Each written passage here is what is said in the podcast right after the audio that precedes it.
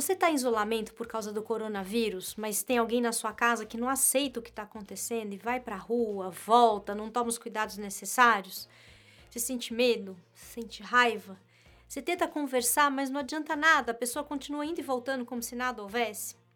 Então, gente, esse é apenas um dos casos que estão acontecendo de estresse, desgaste nas relações, porque de um lado tem pessoas que estão atentas às evidências científicas sobre o coronavírus, e de outro tem pessoas que acham que a ciência não é a maneira mais objetiva para a gente lidar com essa ameaça invisível.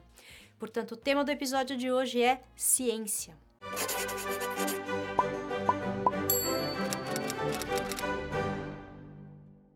Polarização que a gente vive no país há muito tempo leva o trabalho de combate ao novo coronavírus, que deveria ser pautado pela ciência, para o campo dos discursos e das disputas ideológicas. Então a gente resolveu fazer esse episódio porque a realidade não vai deixar de ser dura com todos nós e o vírus é uma realidade, por mais que você duvide da ciência. Talvez a realidade mais dura que o nosso tempo já testemunhou. A ciência é um conhecimento muito especial porque pode ser aplicado na fabricação de um monte de coisa que a gente acha muito importante hoje em dia: remédios, carros, telefone celular, avião, moto, internet, energia elétrica, construção de prédios, construção de pontes, cosméticos, produtos de limpeza para casa, até mesmo na comida que a gente come e na água que a gente usa para beber e para tomar banho, tem muita ciência aplicada.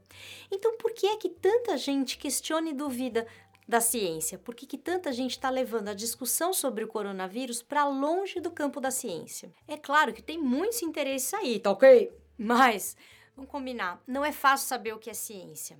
Do mesmo jeito que todo mundo acha que sabe, entende tudo de futebol, de política, de medicina, etc., a gente também acha que sabe o que é ciência. Essa ideia ficou em algum lugar da nossa cabeça, que mistura a aula de ciências do colégio, uma imagem de um laboratório, de um cientista de jaleco, mas deixa de fora coisas essenciais. Por exemplo, a epistemologia, que a gente já vai falar o que, que é. A gente deixa de fora a metodologia científica, a comunidade científica, a história da ciência, só para ficar em algumas das coisas mais importantes. Porque ciência não é o que a gente em geral pensa. Quer ver três coisas que a gente costuma pensar que são ciências, mas que não podem ser consideradas ciência? Primeira, a ciência descobre a verdade sobre as coisas. Segunda, a ciência comprova as nossas percepções, a nossa experiência. Terceira, a ciência é intuitiva. Se a gente é capaz de pensar, é capaz de entender o que é ciência. Ó, isso são mitos e a gente vai desfazer cada um deles. Por quê? Porque eles costumam frustrar muita gente e também nos afastam do interesse pelo conhecimento científico. Para derrubar esses mitos, a gente partiu de uma obra fundamental do Gaston Bachelard, A Formação do Espírito Científico. Bachelard foi um filósofo que não teve uma vida lá muito fácil, só com 35 anos ele conseguiu começar a estudar a filosofia, mas ele foi fundamental para o entendimento do que é ciência. Ele é considerado um dos maiores epistemólogos da história. Então vamos lá. Primeiro mito: a ciência descobre a verdade sobre as coisas. Gente, não faz sentido dizer que algo é uma verdade científica. Sabe por quê? Porque a ciência não procura a verdade.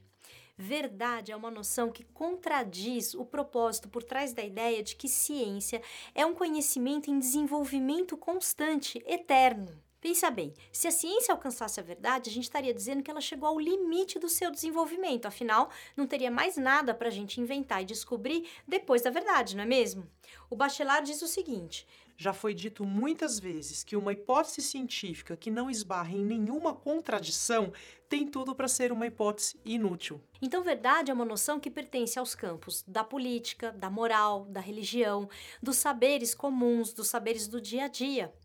A verdade não pertence ao domínio da ciência. Olha só, a ciência não tem nada a ver com a verdade. Eu não sabia disso, você sabia? O que não quer dizer que o desenvolvimento científico não produza efeitos na realidade. E é aí que surge a confusão. Porque o desenvolvimento científico produz efeitos na realidade, a gente sente como se fosse verdade. Quer um exemplo? As pesquisas para a vacina do novo coronavírus podem sim chegar à descoberta de algo que nos torne imunes à doença. A ciência ordena e descreve a realidade, descreve a nossa experiência imediata. Mas em seu estágio mais avançado, a ciência cria a realidade. A gente pode até dizer que a ciência não vai descobrir a vacina contra o coronavírus, porque não existe uma vacina escondida em algum lugar para ser descoberta. O que a ciência vai fazer é inventar uma vacina. E o que faz da ciência um conhecimento tão especial é que essa invenção não é uma invenção que sai da cabeça de qualquer um. Ela depende de muita gente trabalhando sistematicamente. Precisa ter um corpo, um grupo de pesquisadores pensando e colaborando com pesquisas que vão se somando. Além disso, para a ciência criar a vacina, ela precisa de técnicas e tecnologias muito sofisticadas que a gente não encontra facilmente, e além disso tudo, ela precisa de método e testagem. A gente usa esse termo comprovado cientificamente, justamente assim para dizer assim, isso é uma verdade. Mas olha, é exatamente isso que esse termo não é. Ah, que frustrante! comprovado cientificamente só quer dizer isso, ó, que tá comprovado. Mas como disse esse tal de Bachelard, ó, toda comprovação científica pode cair. Segundo mito, a ciência comprova as nossas percepções, a nossa experiência. Esse é um segundo engano que a gente costuma fazer, achar que a ciência vai comprovar as nossas percepções. E costuma ser o contrário. Ela, em geral, ela contradiz a nossa experiência comum. Ela não confirma a nossa percepção imediata. Quer ver um exemplo de percepção imediata que está rolando? Pessoas que dizem o seguinte: eu não conheço ninguém que tem coronavírus, então eu posso sair na rua. A ciência não vai comprovar essa percepção. Vamos ver o caso dos países. De um lado, você tem Alemanha e Portugal, que apesar da percepção imediata de que está tudo bem sair na rua, resolveram pelo isolamento e estão sendo super bem sucedidos no combate à doença. Você tem, por exemplo, na Alemanha, menos mortos no país inteiro do que a cidade de Nova York. Do outro lado, você tem Japão e Suécia, que a percepção imediata é: tá tudo bem sair na rua, e agora estão enfrentando um estado de calamidade. Eu nem vou comentar o nosso caso, combinado?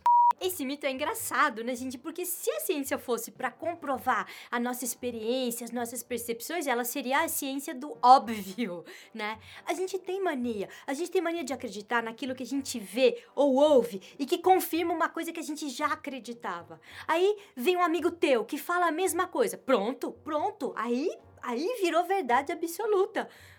Ó, oh, gente, esse pensamento é tão século XVIII. Nesse sentido, a ciência é antiperceptiva, anti-intuitiva, antivalorativa. Ela rompe com as nossas percepções, ela rompe com as nossas intuições. Ela não pode ser submetida aos valores pessoais e culturais, sob o risco de se tornar uma pesquisa preconceituosa, que é algo que deve ficar totalmente de fora do campo da ciência. E o terceiro mito, o de que a ciência é intuitiva, quer dizer, se a gente é capaz de pensar, a gente é capaz de entender o que é ciência. O que a gente está querendo dizer com isso? Olha, o nosso pensamento pode tomar várias formas, a gente pode ir por vários caminhos para explicar as coisas, para explicar o mundo, para explicar o que está acontecendo. Vamos imaginar o homem das cavernas. O homem das cavernas não tinha explicação para nada, ele não tinha explicação nenhuma.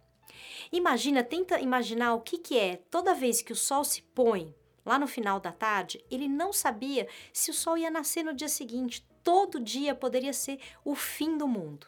Imagina o pavor que ele devia sentir. Algumas das primeiras formas que o pensamento do homem primitivo encontrou para acalmar as pessoas que não sabiam se o sol ia nascer no dia seguinte foram o pensamento animista, o pensamento mágico religioso. Então, se você conta uma história, por exemplo, que o sol é um deus que vai para a batalha, mas que ele volta no dia seguinte, ou então que o sol é o espírito de um antepassado que também precisa dormir e descansar e que durante o dia cuida da gente, as pessoas se acalmam e sofrem menos. Agora, entender o movimento dos planetas e a relação que isso tem com o nascer e o pôr do sol traz muito mais tranquilidade, mas esse é um conhecimento bem mais difícil de ser construído. O fato de hoje existir o pensamento científico não elimina a forma de pensar dos antigos.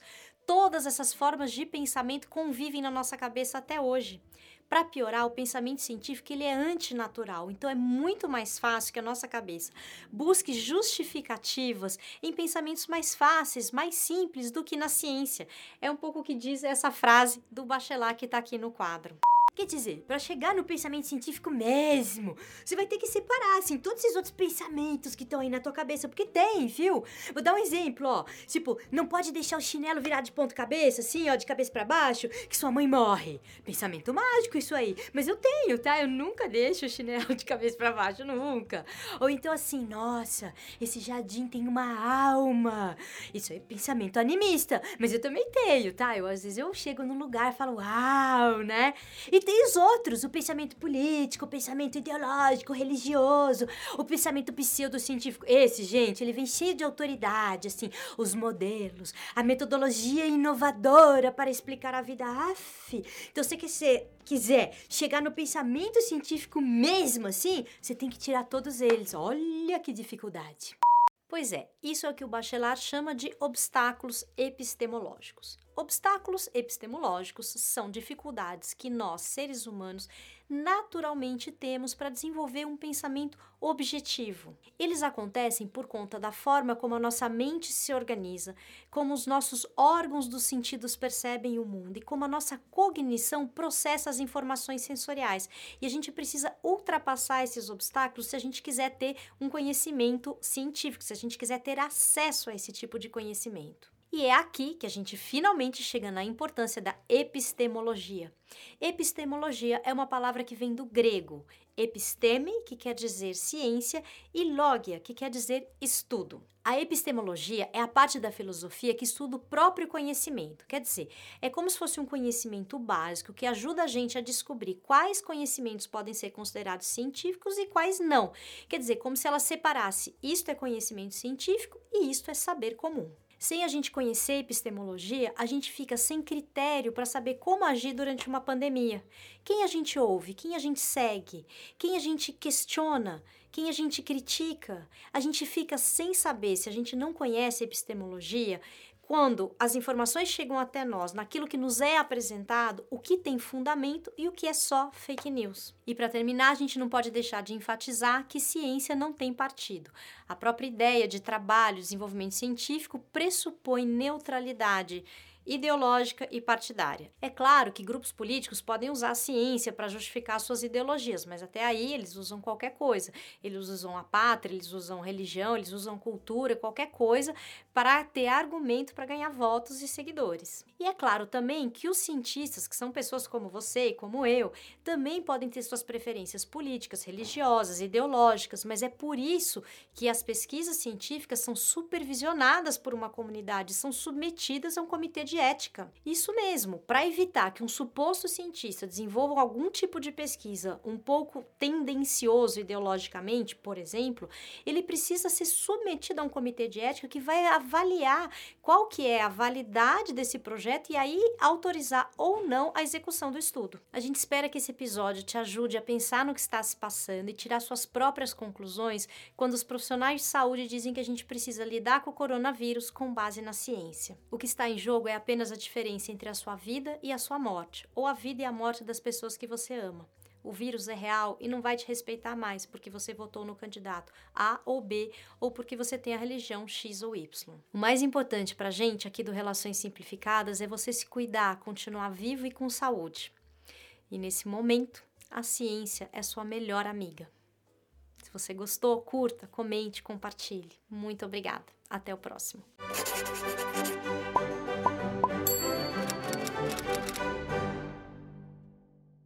Olha só a frase do Edouard Leroy que o Bachelard coloca no livro dele. O conhecimento comum é a inconsciência de si. Chapa.